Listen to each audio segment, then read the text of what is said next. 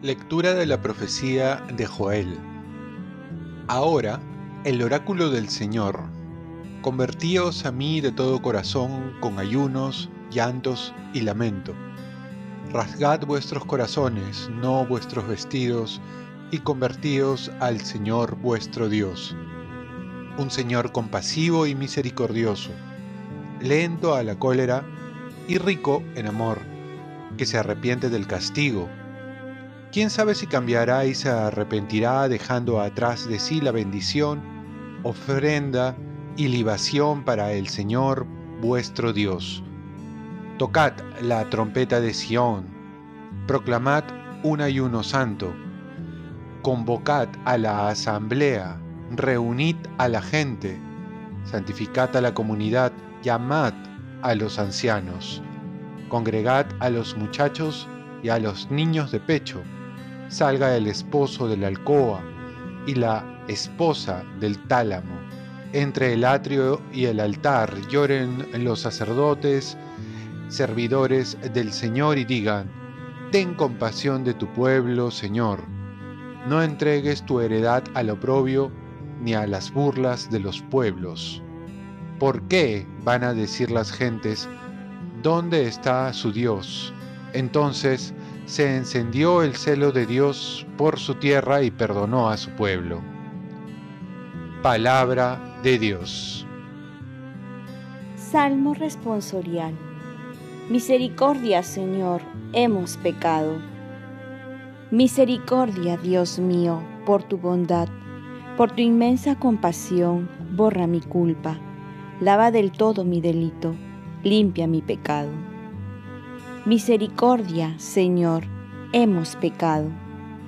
Pues yo reconozco mi culpa, tengo siempre presente mi pecado. Contra ti, contra ti solo pequé, cometí la maldad que aborreces.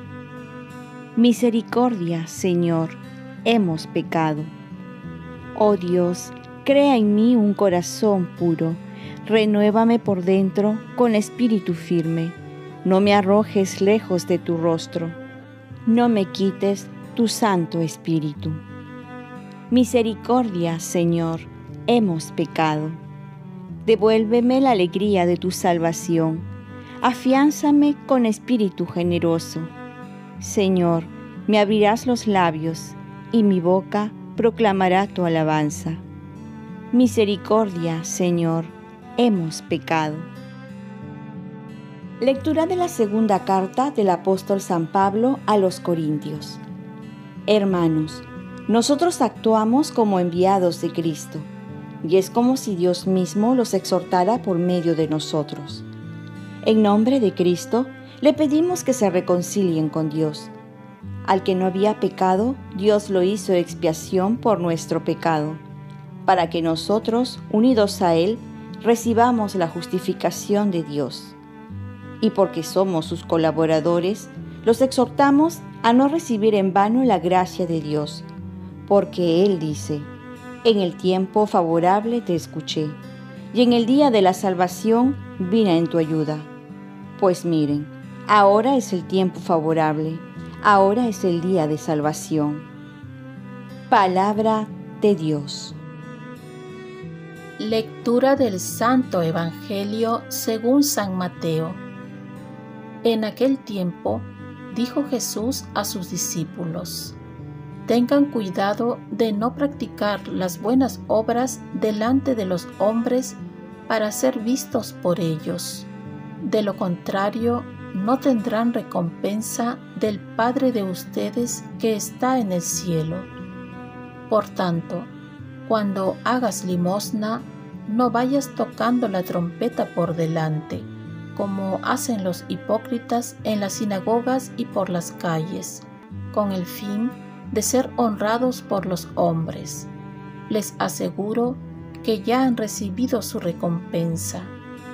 Tú, en cambio, cuando hagas limosna, que no sepa tu mano izquierda lo que hace tu derecha. Así tu limosna quedará en secreto y tu Padre que ve en lo secreto te recompensará. Cuando ustedes oren, no sean como los hipócritas, a quienes les gusta rezar de pie en las sinagogas y en las esquinas de las plazas, para que los vea la gente. Les aseguro que ya han recibido su recompensa. Tú, en cambio, cuando vayas a orar, entra en tu habitación, cierra la puerta y ora a tu Padre, que está en lo secreto, y tu Padre, que ve en lo secreto, te recompensará. Cuando ayunen, no pongan cara triste, como los hipócritas que desfiguran su cara para hacer ver a la gente que ayunan. Les aseguro que ya han recibido su recompensa.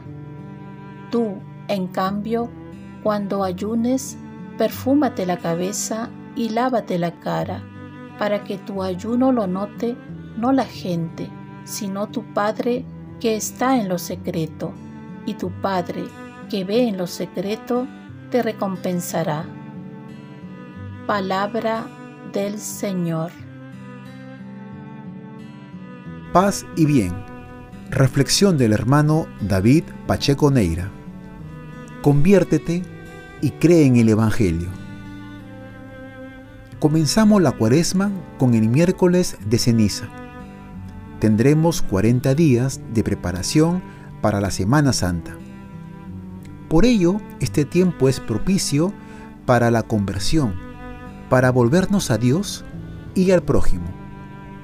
El gesto de cubrirse con la ceniza tiene el sentido de reconocer la propia fragilidad y mortalidad que necesita ser redimida por la misericordia de Dios.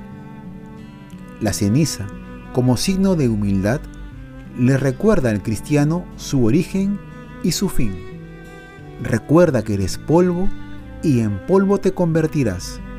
O arrepiéntete y cree en el Evangelio. Por otro lado, las lecturas nos recuerdan las prácticas cuaresmales, que son limosna, ayuno y oración. Limosna, que nos lleva a dar no lo que nos sobra, sino que es un acto de amor que nos lleva a despojarnos de lo que necesitamos para el bien del otro. Ayuno, que es un sacrificio que ofrecemos a Dios para dar espacio a la oración, dominar la tendencia de la carne y solidarizarnos con los pobres. Y oración, que es el diálogo amoroso con un Dios que nos ama. Estas tres prácticas se acentúan en este tiempo, pero deben ser el eje para toda nuestra vida. San Pablo nos recuerda que es un tiempo favorable, tiempo de gracia para acercarnos a Dios, quien es el que toma la iniciativa. Déjense reconciliar con Dios, es lo que debe movernos a cambiar. Un Dios que nos ama, que nos ofrece su perdón, a pesar de que somos nosotros los que lo ofendemos. Que nuestra Madre la Virgen María nos ayude a no dejar pasar la oportunidad de vivir bien la cuaresma. Ofrezcamos nuestro día. Dios Padre nuestro, yo te ofrezco toda mi jornada en unión con el corazón de tu Hijo Jesucristo, que siga ofreciéndose a ti en la Eucaristía para la salvación del mundo. Que el Espíritu Santo sea mi guía y mi fuerza en este día para ser testigo de tu amor. Con María, la Madre del Señor y de la Iglesia, te pido por las intenciones del Papa. Con San José Obrero te encomiendo mi trabajo y mis actividades de hoy, para que se haga en mí tu voluntad y la bendición de Dios Todopoderoso, Padre, Hijo y Espíritu Santo, descienda sobre ti. Cuenta con mis oraciones que yo cuento con las tuyas y que tengas un santo día.